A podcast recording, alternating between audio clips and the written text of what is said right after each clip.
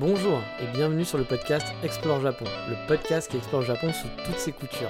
Des conseils voyage, de la culture ou bien de la vie tous les jours en passant par l'apprentissage du japonais, partons ensemble une fois par semaine pour ce magnifique pays qu'est le Japon.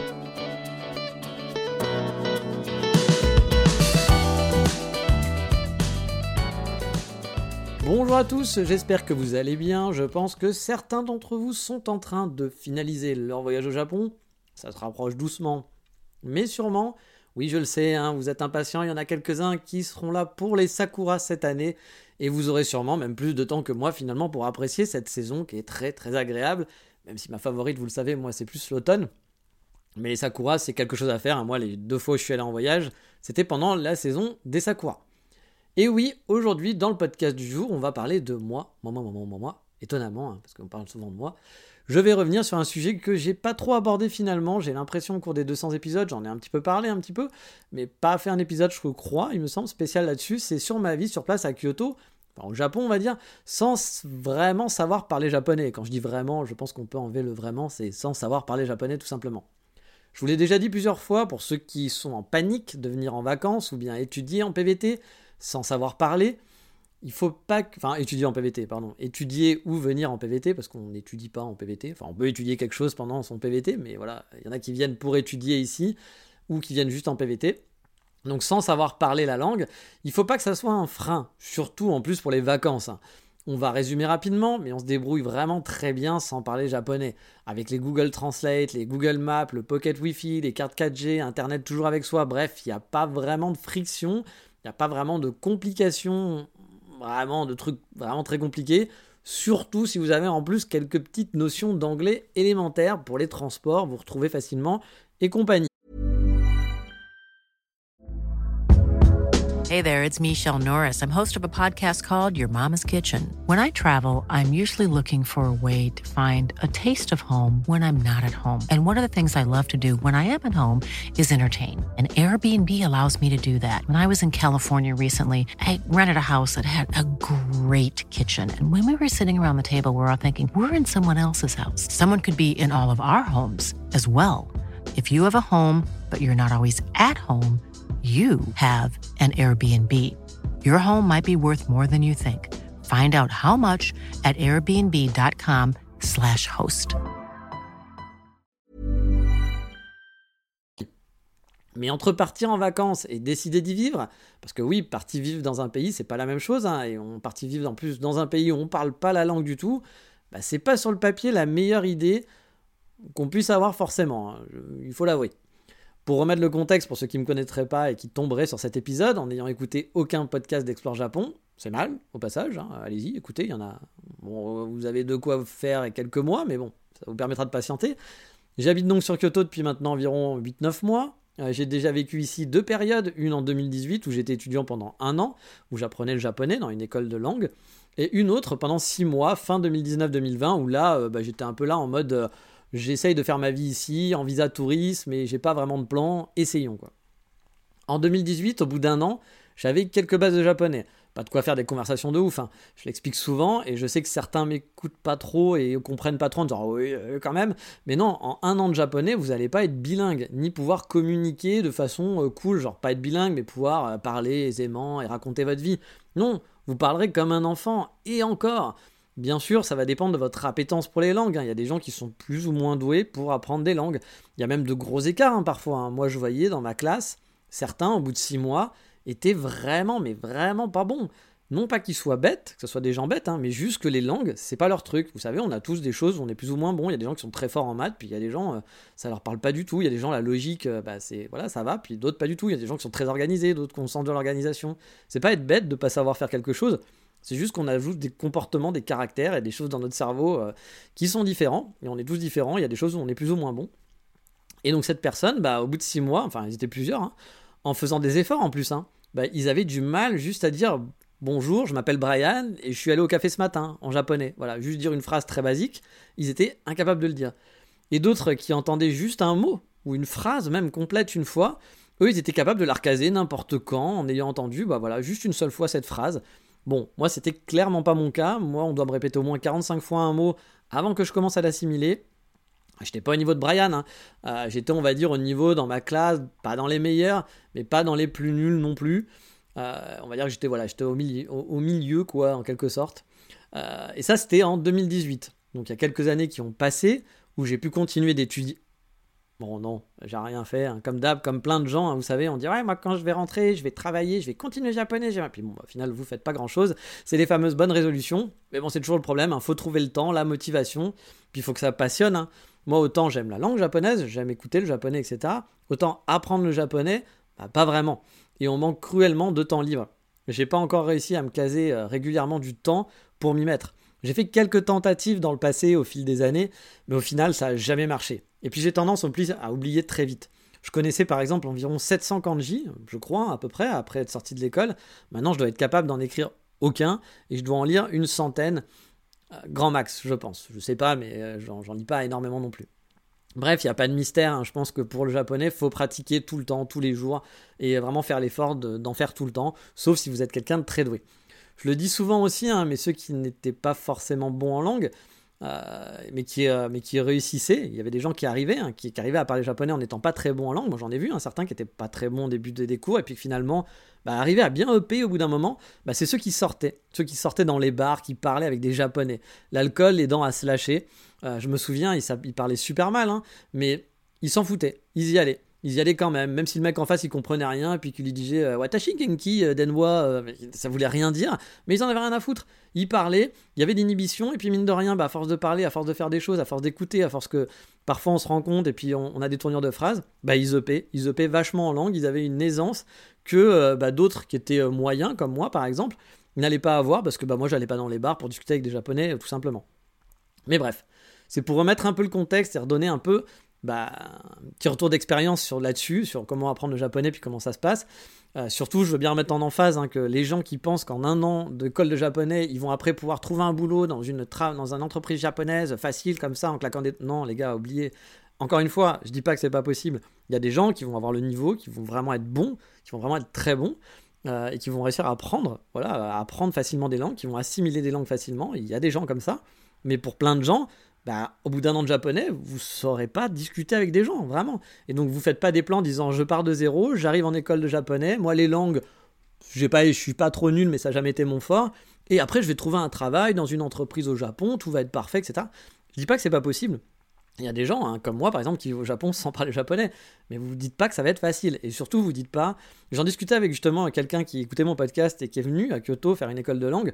Alors, elle n'était pas dans cet état d'esprit de dire ah c'est hyper facile, machin tout. Non, mais elle était en train de me dire ah putain ça fait un an et j'ai l'impression que j'avance pas, que je sais rien faire, que je suis nul, machin et tout, que je sais pas faire. Je fais c'est normal. On est nombreux à être comme ça. Au bout d'un an de japonais, et même au bout de deux ans de japonais, il, au bout de deux ans, moi j'ai des amis, ça fait deux ans ou trois ans qu'il est en école bah, il est pas, il sait pas encore hyper bien se débrouiller. Lui, il me dira, parce que c'est quelqu'un de confiant qui va me dire oui, j'arrive quand même à parler, machin et tout. Il vient bientôt, et je sais qu'il écoute ce podcast, il vient bientôt en mars. J'aimerais bien voir comment ça. Parce que là, il était revenu en France, mais il avait fait trois ans de japonais. Il m'avait dit qu'il avait continué après le japonais. J'aimerais voir comment il se débrouille avec les gens. Parce que je sais que moi, quand j'étais revenu en 2018, par exemple, 2019, en 2019, pardon, 2020, c'était mon binôme, je l'adore, bah c'était moi qui devais commander. Euh, puis quand on devait parler, il n'avait pas une aisance non plus de foufou, quoi. Mais bon, je sais qu'il comprenait mieux, etc. qu'avant. C'est normal, hein, au bout de deux ans, au bout de trois ans, on s'améliore quand même. Hein, c'est normal. Mais euh, voilà, ça va dépendre de votre niveau. Et ne surévaluez pas trop, ne vous donnez pas trop d'objectifs trop. Essayez de bah, de, bien évaluer votre niveau, voire essayer d'apprendre le japonais le plus possible. Moi, c'est un conseil que je donne aussi. Hein. Si vous avez le temps, avant de venir faire une école de langue, si vous voulez vraiment avoir du succès au Japon, rester au Japon, trouver une entreprise, etc., après votre, votre école de langue, faites le plus de japonais avant de venir. Plus vous aurez de bagages, plus ça sera simple après ensuite. Bah, parce que voilà, si vous avez déjà fait 2-3 ans de japonais derrière vous, vraiment un peu intensif, euh, qui vous permettra pas, quand vous allez arriver, vous n'allez pas repartir de zéro, mais vous allez voir que ce que vous pensez avoir un super niveau, moi je me faisais toujours marrer, les mecs qui faisaient des licences de japonais, machin et tout, etc., qui pensaient être bons, ils arrivent au Japon, ils sont incapables d'aligner trois mots. Ils sont bons à l'écrit, mais ils sont incapables d'aligner trois mots en vrai. Bon, mais t'as quand même des bagages, t'as quand même des bagages, ça te permet d'aller plus vite, ça t'apprend d'apprendre plus vite. Donc moi c'est un conseil que je fais, si vous pouvez le faire, faites-le. Après si vous partez de zéro et que vous voulez venir au Japon, vous pouvez le faire aussi, mais sachez que ce ne sera pas la voie royale. Surtout si vous n'êtes pas une star de dans les langues, ça prendra forcément un petit peu de temps et puis bah, peut-être qu'à bout des deux ans bah, ça suffira pas pour rester, il faudra faire autre chose ou vous serez en mode galérien ou peut-être que vous pourrez rester parce que vous serez marié et que vous travaillerez pas dans une entreprise japonaise, vous aurez fait autre chose. C'est possible, il y a d'autres voies. Attention, hein, je ne ferme pas le truc à d'autres voix. Mais faut pas se dire en tête que ouais, je vais faire une école pendant un an, je connais rien, ou pendant deux ans, puis à la fin, c'est bon, je reste au Japon. Sachez que ça passe pas forcément comme ça pour tout le monde. Moi, il y a très peu de gens de mon école qui sont encore au Japon. La plupart sont rentrés. Hein. Il y en a qui ont pu rester, mais la plupart sont rentrés. Mais bref, on va revenir sur le, sujet. Hein. Euh, donc ça c'était pour redonner un petit peu le contexte, mais en gros vous l'avez compris, on est en 2023 et mon japonais il est super super limité. En gros, je sais commander dans un resto, dans un café, je sais dire deux trois trucs, mais je vais pas faire de conversation. Voilà, je vais pas faire de conversation. Et même dans un resto hein, ou une boutique, parfois on va me donner des mots que je connais pas, on va me sortir des phrases que je connais pas, on va me sortir de ma zone de confort en quelque sorte. Et euh, bah, je comprends pas, je comprends pas ce qu'on me demande. Ça m'arrive de temps en temps, euh, assez régulièrement, parce que bref, bah, je parle pas japonais, clairement. Mais alors, je voulais justement vous montrer c'est quoi la vie de quelqu'un qui parle pas japonais au Japon. Parce que c'est mon cas. Hein. Il y a des gens parfois qui comprennent pas aussi que je parle pas japonais. Ils pensent que je vis au Japon, je leur dis que j'ai fait une école de langue, donc pour eux, bah, ce que je vous disais, hein, les gens qui pensent qu'au bout d'un an on sait parler japonais, bah pour eux, je peux me débrouiller partout, je fais des trucs, je fais ma vie. Non, ici, moi je ne parle pas. Je suis dans un monde où je sais dire deux, trois trucs, je sais commander, mais ça s'arrête là. Mais est-ce que c'est jouable de vivre comme ça? Est-ce que c'est pas trop inconfortable? Est-ce que finalement, bah oui, c'est sympa pendant quelques mois, mais on peut pas vivre comme ça toute sa vie? Voilà un peu euh, des pistes que j'aimerais un petit peu répondre. Euh, qu'est-ce qu'on peut faire avec? Voilà, par exemple, est-ce que c'est stressant? Est-ce que c'est trop compliqué? C'est quoi les limitations? Bref, on va revenir un petit peu là-dessus. Au début, si vous parlez vraiment zéro mot en japonais, vous connaissez rien du tout, ce qui était un petit peu mon cas. Moi, j'avais des bases, mais j'avais tout oublié en arrivant. J'avais fait des cours, mais j'avais vraiment tout oublié. Bah, ça peut être quand même un peu compliqué, sauf si vous êtes américain et que vous partez du postulat, comme beaucoup d'Américains, de départ, que tout le monde parle votre langue. Voilà, ils comprennent pas que d'autres gens ne parlent pas leur langue, et donc vous parlez anglais à tout le monde sans une minute penser que les gens derrière ne parlent pas. Moi, je suis toujours impressionné par tous ces Américains que je vois qui font mais aucun effort, qui parlent anglais à tout le monde, euh, sans faire d'effort en plus, hein, de vitesse, etc., pour que le mec te comprenne, comprenne en face. Les mecs sont en vacances ici au Japon et ils parlent à un vendeur en anglais, même pas, hein, ils font un effort, un bonjour en japonais, puis ils arrivent même pas à comprendre qu'en face le mec ne le comprend pas. Ça leur vient même pas à l'idée. C'est euh, genre pour eux, bah non, tu parles anglais. Tout le monde parle anglais. Euh, c'est les États-Unis, c'est partout. Bah non, mon gars, euh, l'anglais, tout le monde parle pas anglais, hélas. Puis toi, tu parles pas d'autres langues, donc ne rabaisse pas les gens en face non plus, s'il te plaît, parce que souvent, l'américain, bah, c'est parler que sa langue, et c'est pas en parler d'autres. Bien sûr, on généralise, hein, c'est pas le cas de tous les américains, etc. on est obligé un peu de généraliser un peu, mais c'est vrai que moi, c'est toujours un truc qui me choque, qui n'est pas fait de façon méchante, hein, mais de voir tous ces touristes qui viennent et qui parlent direct en anglais aux vendeurs, comme ça, sans, sans essayer de comprendre, sans essayer de demander est-ce que c'est bon pour l'anglais? Moi, je sais pas, le premier truc à me demander, c'est je demanderai à la personne est-ce que vous comprenez l'anglais? Même en anglais, hein, parce qu'on sait pas le dire en japonais. Mais non, il parle, blablabla, blablabla. Mais mec, en face, le mec, il, ne sait pas parler ta langue, calme-toi. Enfin, tu t'es cru où Enfin, t'es pas chez toi. Mais bref, si t'es pas américain, voilà, euh, et que tu ne peux pas, euh, que tu n'as aucun problème pour parler anglais à tout le monde en pensant que tout le monde parle anglais, euh, bah forcément au début, si tu arrives et que tu ne parles pas japonais, eh ben, tu vas et que tu en as conscience hein, que les mecs en face parlent pas japonais, enfin parlent pas autre chose que le japonais, bah va y avoir oui un peu des frictions. Si vous êtes en plus un peu timide, ce qui est le cas de beaucoup de gens, hein, vous allez parfois être limité pour faire des trucs basiques, vous allez auto vous limiter en fait. Vous n'allez pas oser rentrer dans un restaurant, dans un café, dans une boutique par peur de bah qu'est-ce que je vais dire, comment je vais parler, qu'est-ce qui va se passer? C'est totalement naturel. Hein demander quelque chose pour avoir une info, parce que vous pourrez pas déjà, vous savez pas parler, vous pourrez pas demander cette question, poser cette question, puis vous comprendrez encore moins la réponse. Et du coup, vous allez pas vouloir le tenter aussi en anglais parfois parce que bah parce que vous allez euh, vous avez un peu peur puis vous savez que la personne en face va pas forcément parler anglais puis si elle vous répond en japonais qu'est-ce qui se passe etc bref vous allez être limité sur des activités vous ne seriez pas limité avant. Surtout si vous êtes timide et que vous vous, vous allez pas oser au départ. Ce qui est normal hein, c'est vraiment normal Cependant aussi, je pense que ça peut vous donner un coup de pied au cul. Parce qu'au bout d'un moment, bah, vous en aurez marre sûrement. Bon après ça va dépendre de votre caractère, hein. mais ça peut pousser certains, je pense, timides à l'être un peu moins ce genre d'expérience et bah, à oser un petit peu plus. Surtout au Japon, où j'ai envie de dire que quand je compare mon expérience en Angleterre et au Japon, en Écosse, quand j'essayais, quand j'essayais de parler, etc., souvent, j'avais des gens pas très aimables en face, des murs, des gens qui font Mais à quoi tu parles pas? Je comprends pas ce que tu dis. Ah, c'est chiant. Voilà. Pour résumer, mais c'était un peu ça. Alors qu'au Japon, les gens sont gentils en général. Donc vous n'allez pas avoir ce côté un peu agressif, ce côté genre eh, j'ose pas parce que derrière les gens vont être un peu, il va y avoir de l'agressivité, j'ai pas envie de me prendre la tête. Non, tout ça, ça n'existera pas trop parce qu'ici, voilà, il y a quand même ce côté un peu poli qui fait que ça passe plus simple. Moi, j'ai toujours eu plus de facilité à parler en japonais alors que je parle pas du tout que de au Japon que de parler en anglais en Écosse alors que je parle quand même beaucoup mieux que le japonais. C'est étrange, mais c'est aussi à cause du retour finalement des gens en face de vous. Mais cependant, moi, comme je vous l'ai dit, je suis allé à l'école, donc j'ai appris des bases petit à petit qui permettent justement de se débrouiller dans un restaurant, de commander, d'avoir les bons verbes, etc.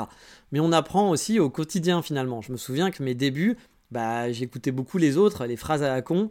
J'avais aussi sympathisé avec du staff d'un coffee shop qui parlait pas du tout anglais, hein, mais qui m'ont appris, et on a réussi à échanger un petit peu comme ça, des expressions, des petits mots, des trucs. Puis j'ai commencé à comprendre deux, trois choses, du genre okawari, car je, ça, je l'ai pas appris à l'école. Mais un jour, une barista m'a demandé euh, Okawari euh, Et je me demande, je comprenais pas ce qu'elle voulait, etc. Et au bout d'un moment, elle m'a fait comprendre qu'en gros, et j'ai réussi à, on a réussi à échanger et à comprendre, même s'il n'y avait pas l'anglais, qu'elle me demandait si je voulais recommander, si je voulais la même chose. Et, euh, et ben ça, voilà, j'avais pas la traduction exacte de ce mot-là, mais en gros, c'était à peu près ça. Et pour dire un autre SVP, en gros, un autre café. Encore un, voilà. Vous voyez le topo. Et bon, bah, j'ai appris ce mot. Et comme ça, mine de rien, ce genre d'expérience fait que ça reste dans la tête chez moi. Puis maintenant, je peux utiliser Okawari de temps en temps. J'avoue, je n'utilise pas tellement tant que ça. Mais de temps en temps, je vais redire Okawari où ça m'est arrivé que parfois, dans des cafés ou des restaurants, on, me le demande et que je sache du coup maintenant ce que ça veut dire. Donc, on apprend comme ça des choses du quotidien. Voilà. L'idéal, c'est aussi de partager avec quelqu'un d'autre qui a la même expérience que vous. Euh, qui vous aidera, hein, ou quelqu'un qui sait déjà parler japonais, un francophone par exemple qui sait déjà parler japonais. Ça permet d'échanger aussi des bons tips. Je me souviens que par exemple que mon binôme, lui, m'avait appris, enfin il avait appris kekodes, qui est la façon polie de dire non merci. Et du coup, on était super content d'utiliser par, d'utiliser par exemple au supermarché et de voir les vendeuses être là, genre oh, bah, ils connaissent Kekodes. Parce que ça, normalement, le gaijin, il connaît pas, il va pas dire Kekodes. Quand on, dit oui, on dit non. Voilà. Mais on dit pas un truc d'une forme polie de non. C'est une forme polie pour dire non, on va juste dire ie pour dire non. Et c'est ce que je disais au départ. Et puis maintenant, bah voilà, ça m'arrive parfois de dire Kekodes, même si le japonais de base va pas forcément répondre ça non plus à la vendeuse de supermarché. Mais voilà, c'est marrant. Et effectivement, euh, c'est le genre de truc qu'on peut échanger avec quelqu'un d'autre qui va avoir d'autres expériences, d'autres recherches, et du coup bah, apprendre des nouveaux mots comme ça. Euh, et donc, bah voilà, c'est euh, le, le, le, IE pour répondre, ou alors le fameux aussi Daijobu, euh, qui doit être le mot le plus utilisé, je pense, par les gaijins comme moi qui parlent pas trop. C'est un peu le mot fourre-tout qui veut tout dire et rien dire. J'en parlais avec un ami il y a pas très longtemps, mais c'est vrai que c'est le mot qu'on utilise tout le temps. on vous demande si ça va? Hmm, Daijobu. On demande si tu veux ton ticket de caisse? Hmm, Daijobu. En gros, c'est ça veut dire c'est bon. J'ai l'impression, en fait, j'ai pas vraiment d'analyse là-dessus de la, vraie traduction étymologique du mot. Comme vous le savez, moi, la langue, ça m'intéresse pas plus que ça. Mais voilà, j'utilise sans problème pour du positif, du genre ouais, c'est bon, euh, comme non, c'est bon, j'ai pas besoin. Bref, on s'adapte assez vite et finalement, pour survivre, on va dire, il n'y a pas besoin de savoir tant de choses. Savoir commander, voilà, au Japon, savoir dire euh, semi-masen pour que la commande arrive, pour que quelqu'un vienne, vienne vous prendre votre commande connaître un ou deux mots de vocabulaire, genre de savoir dire le café, genre les plats que vous voulez, que vous aimez, que vous mangez, dire merci s'il vous plaît, savoir demander l'addition, et puis avec quelques mots finalement dans la vie de tous les jours, tous les jours vraiment, on s'en sort. Bien sûr, il y a plein de moments où des choses de base, on va vous parler, voilà, mais vous comprendrez rien du tout. Mais dans ce cas-là, moi, je fais euh, oui, voilà, je dis oui, tout simplement, et je bouge la tête, genre ok. La plupart du temps, euh, ça peut passer, mais on va dire qu'il y, a deux solutions. Soit ça passe, euh, et je pense que la personne en face a compris que vous n'avez pas trop compris, mais que c'est pas grave, et donc elle passe à la suite. Soit bah, elle attend une réponse, et là, et forcément, ça se complique un peu. Et dans ce cas-là, bah, il faut sortir, hein, j'ai pas compris, par exemple. En tout cas, moi, c'est ce que j'essaie de sortir. Et souvent, là, ça va se compliquer, car le japonais, plutôt de voir qu'il y a une impasse et dire, bon, bah, on va se débrouiller, hein, euh, voilà, on va pas avoir la réponse, euh, donc il n'y a pas vraiment le choix. Donc on va pouvoir attendre, voilà, on pourrait se dire, voilà, de toute façon le mec il comprend rien, donc euh, passons à autre chose. Mais parfois le japonais, dans d'autres situations, bah, le mec, il va pas, il va pas faire l'effort, il va continuer de vous poser la question. Alors parfois je peux comprendre, hein, parce qu'il y a besoin d'une réponse. Donc euh, je comprends, le mec a vraiment besoin d'une réponse pour faire la suite. Mais parfois tu sais que la personne en face, elle comprend pas, et que peut-être euh, bah, tu vas pas faire exactement ce qu'elle voulait, mais bon, tu prends l'initiative parce qu'il n'y a pas d'issue finalement. Vous n'allez pas vous comprendre, vous n'allez pas pouvoir communiquer.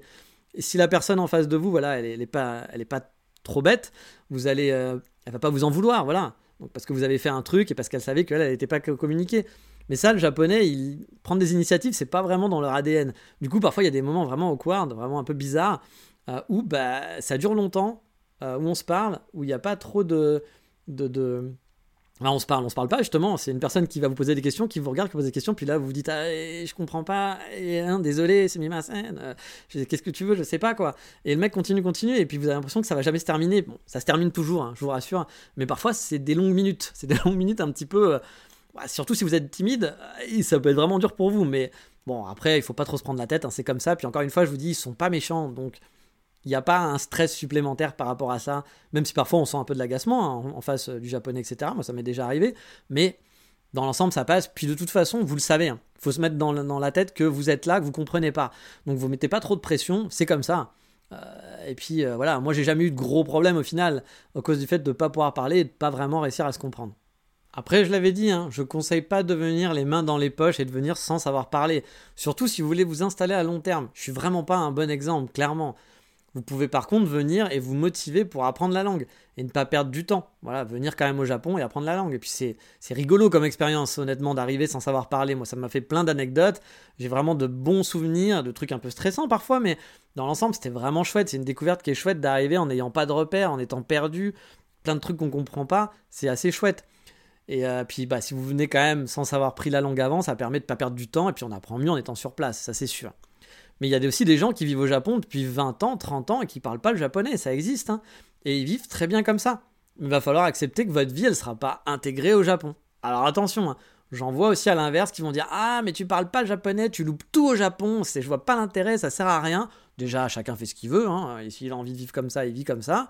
Oui, bah oui, c'est sûr qu'il va louper des trucs, la personne, celui qui va, qui va rester pendant 20 ans à 30 ans sans avoir parlé, il va louper plein de conversations, plein de choses, plein d'expériences, sans avoir parlé japonais, forcément c'est limitant, même culturellement.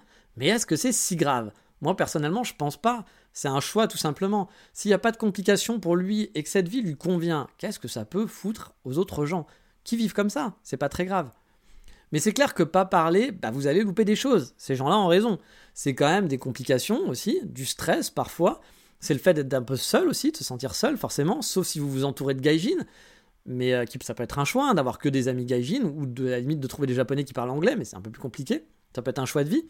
On peut avoir voilà que ça, hein, que des amis gaijin, c'est pas, pas un souci. Hein et puis vivre comme ça. Mais bon, ce qui est dommage, c'est qu'effectivement, on va louper des occasions de discuter avec des gens qu'on peut peut-être trouver intéressants quand on va les rencontrer, mais on pourra pas. Et puis forcément, nous, on va passer pour quelqu'un d'un peu acariade, d'un peu voilà, un peu asocial, parce que bah, on fera pas les efforts non plus pour parler avec les gens. Mais c'est un effort qui est pas aussi donné à tout le monde de savoir parler la langue. Ready to pop the question? The jewelers at BlueNile.com have got sparkle down to a science with beautiful lab-grown diamonds worthy of your most brilliant moments. Their lab grown diamonds are independently graded and guaranteed identical to natural diamonds, and they're ready to ship to your door. Go to Bluenile.com and use promo code LISTEN to get $50 off your purchase of $500 or more. That's code LISTEN at Bluenile.com for $50 off. Bluenile.com code LISTEN. Hey there, it's Michelle Norris. I'm host of a podcast called Your Mama's Kitchen. When I travel, I'm usually looking for a way to find a taste of home when I'm not at home. And one of the things I love to do when I am at home is entertain. And Airbnb allows me to do that. When I was in California recently, I rented a house that had a great kitchen. And when we were sitting around the table, we were all thinking, we're in someone else's house. Someone could be in all of our homes as well. If you have a home, but you're not always at home, you have an Airbnb. Your home might be worth more than you think. Find out how much at airbnb.com/slash host. Mais pour mon cas personnel, de ma vie de tous les jours, j'ai vraiment pas de complications, il faut l'avouer, parce que c'est des habitudes, des trucs basiques. Les phrases sont toujours les mêmes pour savoir si vous voulez un sac ou pas au combini, euh, si vous allez payer par carte, euh, s'il faut taper votre code c'est des phrases que vous comprenez assez rapidement, puis vous les voyez tous les jours, vous comprenez à force une situation, la première fois vous n'allez pas comprendre, puis à force vous allez l'avoir une deuxième fois, une troisième fois, puis vous comprenez que quand on vous dit ça, bah, il y a ça qui se passe. Donc finalement, c'est toujours les mêmes choses. Euh, puis bah voilà, j'arrive à comprendre aussi quand même des mots, des phrases. J'ai pas tout perdu de mon japonais. J'arrive à comprendre à parfois euh, des, phrases de base ou autres dans des annonces, etc. Donc je comprends. Mon vraiment mon quotidien, c'est pas pénalisant. C'est pas de stress, il y a rien du tout qui se passe. Ça va, c'est tranquille. Et même, je dois laver, hein, moi je trouve que ça a un certain charme et un certain calme je comprends pas ce qu'on raconte autour de moi finalement. Et du coup, je suis pas parasité par des discussions à la con, qui est un truc qui moi m'agaçait de plus en plus en, France, les gens, les discussions des gens, etc. Comme je vous l'ai déjà dit, hein, moi j'ai un petit problème avec tous ces gens qui t'expliquent comment faut vivre, ce qu'il faut faire, ce qui est bien, ce qui est pas bien, etc. Euh, sans analyser, sans mettre de gris souvent. Hein. Souvent les gens qui, sont euh, le cœur sur la main et qui ont des, belles intentions, qui vous expliquent qu'il faut sauver la planète, etc. Ils ont souvent du mal à mettre du gris. Et en gros, bah, c'est leur vision et pas d'autres. Puis ils peuvent pas comprendre qu'il y a d'autres gens qui ont des visions qui peuvent être un peu différentes qui n'ont pas le même avis, qu'il faut le respecter, que voilà, c'est comme ça, c'est pas génial, mais c'est comme ça. Et moi, souvent, c'est le genre de truc qui, qui m'agace, puis d'entendre les conversations, on vient pas me parler moi, mais je vais les entendre à côté. C'était fatigant, ça me fatiguait un peu. Et c'est vrai que quand je suis allé au Japon la première fois et que bah, j'étais dans un univers, dans une bulle finalement, où je comprends rien, bah, j'avais trouvé ça très reposant, très relaxant. C'est pour ça que perso, j'aime pas trop être dans un café où je vais entendre parler anglais et français, des langues que je comprends. Car bah, ça vient un peu parasiter cette petite bulle de calme que j'apprécie vraiment euh, et que j'ai finalement en comprenant aucune conversation. C'est un peu abstrait, hein, mais je vous assure, c'est très apaisant de ne pas avoir des conversations externes qui parasitent votre cerveau. En tout cas, pour moi, c'est le cas.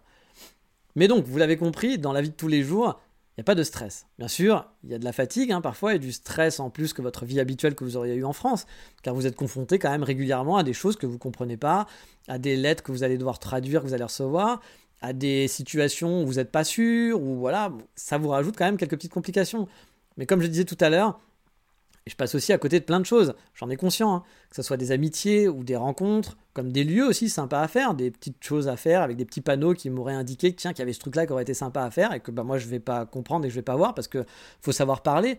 Ou par exemple, bah, je sais pas, si je voulais euh, euh, discuter avec, euh, avec, un, avec, un, avec quelqu'un, je sais pas, un tenancier d'un, café ou d'un restaurant, qu'il a un truc secret ou qui connaît tel machin et autres bah, je peux pas, je vais pas pouvoir parce que je peux pas lui parler avec lui, donc on va pas pouvoir échanger, même s'il va pas pouvoir me trouver sympathique, parce que souvent les gens me trouvent sympathique sans me jeter des fleurs, mais je sais que les gens me, je, suis plutôt sympa, vous aimez bien écouter ce podcast, je pense aussi parce que voilà, vous me trouvez plutôt sympathique, donc je sais qu'en général les gens m'aiment bien, mais voilà, ça je peux pas, je peux pas l'échanger facilement avec les gens parce que je peux pas être moi-même, je ne peux pas discuter, je peux pas échanger et faire ce que j'ai l'habitude de faire et de pourquoi on me trouve sympathique en ne parlant pas la langue. Et pour les amitiés, justement, c'est frustrant. J'ai toujours l'impression d'avoir deux états au Japon quand je rencontre des gens. Soit j'ai l'air d'un autiste qui comprend rien, qui est bête comme son cul, voilà. Car oui, quand, quand vous savez pas répondre, attention, j'ai dit qu'un autiste était bête, vous savez, hein, c'est pas ça, on va pas non plus. Euh, vous avez, j'aimais bien généraliser, mais bien entendu, hein, on va pas dire que les autistes sont des gens bêtes, etc. Mais c'est l'expression d'être un autiste, hein, pas un autiste en tant que tel. Mais bref, soit j'ai l'air vraiment d'un autiste qui a pas envie de parler, qui est là, qui est dans sa bulle, qui veut parler à personne, qui est ah, non non surtout euh, me, me, parlez pas un truc. Et euh, bah, bah, c'est quelque chose voilà, que vous renvoyez aussi à la personne qui ne comprend pas, surtout si vous avez baragouiné quelques mots de base avant en japonais et que vous expliquez que vous vivez ici depuis, euh, je sais pas, un an, mais que vous êtes incapable de répondre à ces questions. Pour lui aussi, c'est compliqué de se dire, bah, ça fait un an que tu es là, tu parles pas.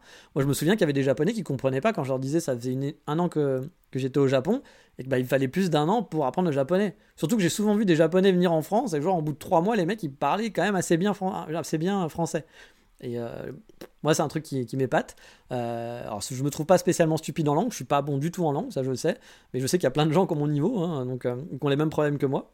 Et que c'est pas, c'est plus général d'avoir des gens qui ont du mal que des gens qui vont être très très bons en japonais, qui vont en, deux ans être totalement bilingues, partir de zéro et être JLPT2, JLPT1 facile.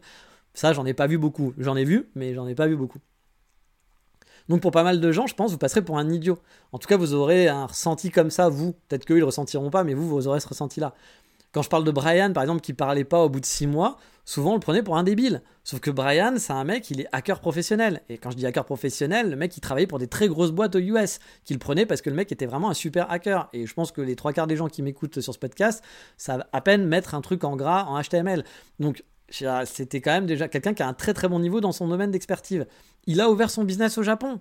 Oui, il est venu à l'école, il était très très nul en 2018, il y vit depuis 2018 et il a ouvert son business au Japon alors qu'il savait pas aligner deux mots au bout d'un an. Brian est peut-être débile, mais il a mieux réussi que 90% des autres élèves de ma classe. Comme quoi, oui, il était peut-être débile en japonais, il était peut-être très mauvais pour apprendre des langues, mais ça ne veut pas dire que c'est quelqu'un d'idiot. c'est ça que je veux aussi vous garder en tête, c'est que souvent on a la moquerie facile. Et moi, je sais que par exemple, ce Brian, moi aussi, ça me faisait marrer de le voir galérer à pouvoir dire deux mots. T'as envie de dire, putain, mec, c'est deux mots quand même. Mais je savais qu'au fond de moi, je me disais, oui, mais ce mec-là, il est, pas idiot, c'est juste que ce truc-là, il a du mal. Il a vraiment du mal. Faut toujours garder un petit peu ce petit côté-là. Bien sûr, on a le droit de se moquer avec ses potes, de faire quelques trucs parce qu'il y a des trucs marrants. Tant que c'est pas méchant et que c'est pas envers en face de la personne, pour moi ça va. Mais il faut aussi garder en tête que même si on se moque, et qu'on se moque pas en face de lui, mais qu'on se moque un peu, il faut garder en tête que cette personne-là est peut-être dix mille fois plus futée que vous, ou que, que, dans plein d'autres domaines, et qu'au final, bah voilà, il galère juste là-dedans, et puis que ça arrive. Il y a des choses qu'on sait pas faire, il y a des choses où on n'est pas bon, c'est comme ça. Mais bon, les Japonais, souvent, quand vous allez leur parler, je sais pas si c'est ce qu'ils vont ressentir, mais moi, en tout cas, parfois, c'est ce que je ressens. Je me dis, il doit penser vraiment que je suis un, mec idiot et que je suis pas capable. Et puis, il y a des gens même qui m'ont fait remarquer, hein, qui m'ont dit, mais ça fait un an ou deux ans que tu es là et tu sais pas parler. Comment ça se fait? Bah, ça se fait que voilà, c'est pas mon truc et qu'en plus, j'ai pas fait les efforts aussi, il faut l'avouer, hein, depuis quelques temps pour le faire. L'autre mood, c'est le fait de passer pour un antisocial, qui perd pas son sang-froid celui-là. Car oui, on vous parle, vous répondez par un ou deux mots comme ça, et puis souvent vous n'allez pas relancer la conversation. Vous parlez longtemps. Bah, pas parce que vous n'avez pas envie, hein, mais juste parce que vous pouvez pas le faire, tout simplement. Du coup, bah, au bout d'un moment, vous vous repliez un peu sur vous-même dans ces conversations. Vous allez mettre rapidement la fin à cette conversation, voire vous n'allez pas forcément les lancer. Euh, vous n'allez pas lancer une conversation. Donc j'ai l'impression de passer là aussi pour un autiste qui veut pas parler. J'aime bien le mot autiste. Le mot autiste qui veut pas parler, alors que c'est juste que je ne peux pas. Moi, j'adore discuter. Je suis quelqu'un de très social normalement en général, mais quand c'est pas dans ma langue, moi j'ai du mal. J'ai vraiment du mal. Bref, même si on peut vivre sans parler, on peut vivre entouré de gaijin, faire les démarches administratives aussi, on peut, hein, avec un peu de complications. Il y aura pour beaucoup, et pour moi hein, c'est le cas, la frustration de ne pas pouvoir être soi-même finalement, parce que c'est ça. Car au final, on n'est pas soi-même quand on ne peut pas parler et exprimer ce qu'on veut exprimer. On ne peut pas montrer aux autres qui on est. On ne peut pas faire les choses qu'on ferait habituellement car il y a une grosse barrière qui est présente. Il faut aussi mettre dans le contexte que j'ai pas besoin d'avoir d'interaction avec des japonais, dans le sens où je travaille en remote pour une boîte canadienne, j'ai pas un environnement de travail japonais, je vais pas au boulot au Japon. Je pense que si j'avais un environnement de travail japonais, je le vivrais pas pareil. Sûrement que je m'améliorerais hein, en japonais, c'est sûr, parce que je devrais pratiquer. J'aurais pas le choix en gros, hein. mais je pense qu'il y aurait beaucoup, beaucoup plus de stress au quotidien. Moi, mes interactions avec le japonais se résument à quand je sors l'après-midi pour aller au café, ou les week-ends quand je vais prendre le train et que je vais faire du shopping, ou alors me balader. Voilà, c'est juste ça. Bon, je mens, parce qu'il y a aussi toute la partie administrative au début qui est compliquée. Je vous en ai parlé dans les hors-sujets Road to Japan, n'hésitez pas à les réécouter. Mais euh, voilà, ensuite, bah pareil, ça se en quelque sorte, même les trucs administratifs. À part quelques petites surprises, euh, des lettres imprévues, etc., des trucs à régler. Mais dans l'ensemble, voilà, une fois qu'on a réglé le gros, euh, bah après, c'est des trucs un peu quotidiens qui arrivent.